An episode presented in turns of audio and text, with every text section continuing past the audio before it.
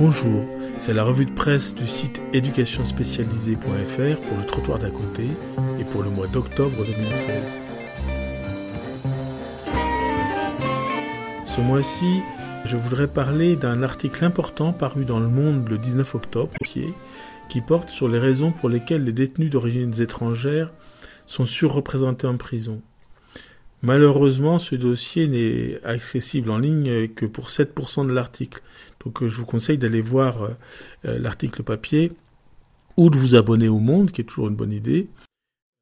Mais j'ai mis en lien plusieurs articles gratuits, notamment le site rtl.fr reprend largement l'article du Monde, et j'ai mis aussi des liens avec des dossiers, notamment un entretien avec Farad Khosrow-Kavar, la sociologie de la radicalisation, et puis aussi un dossier sur enquête sur l'islam carcéral, paroles de détenus et de surveillants, du même Farad Khosrow-Kavar, qui est vraiment euh, une enquête euh, tout à fait passionnante.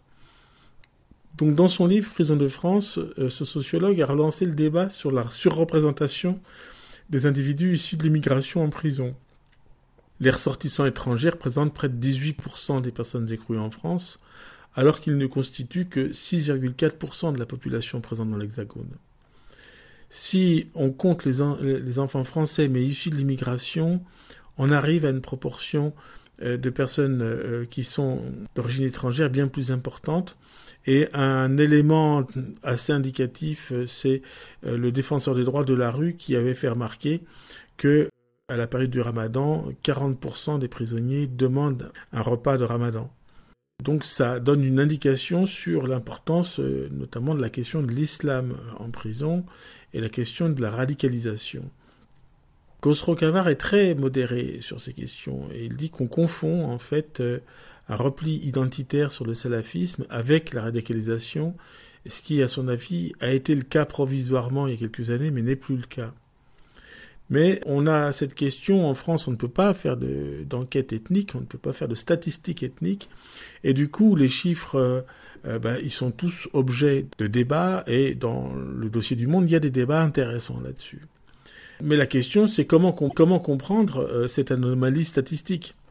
Alors, on observe que les détenus d'origine étrangère sont notamment plus représentés dans les maisons d'arrêt, c'est-à-dire réservées à la détention provisoire et aux peines inférieures à deux ans.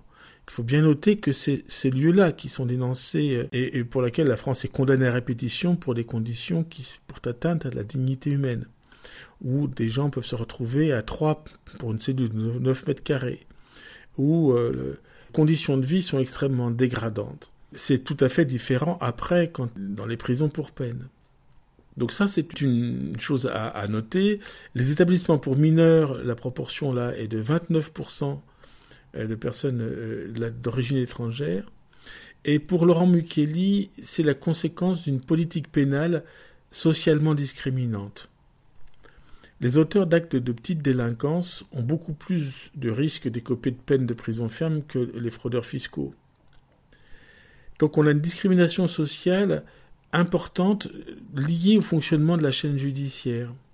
À délit équivalent, le risque de peine de prison ferme est huit fois plus important pour les personnes jugées en comparution immédiate.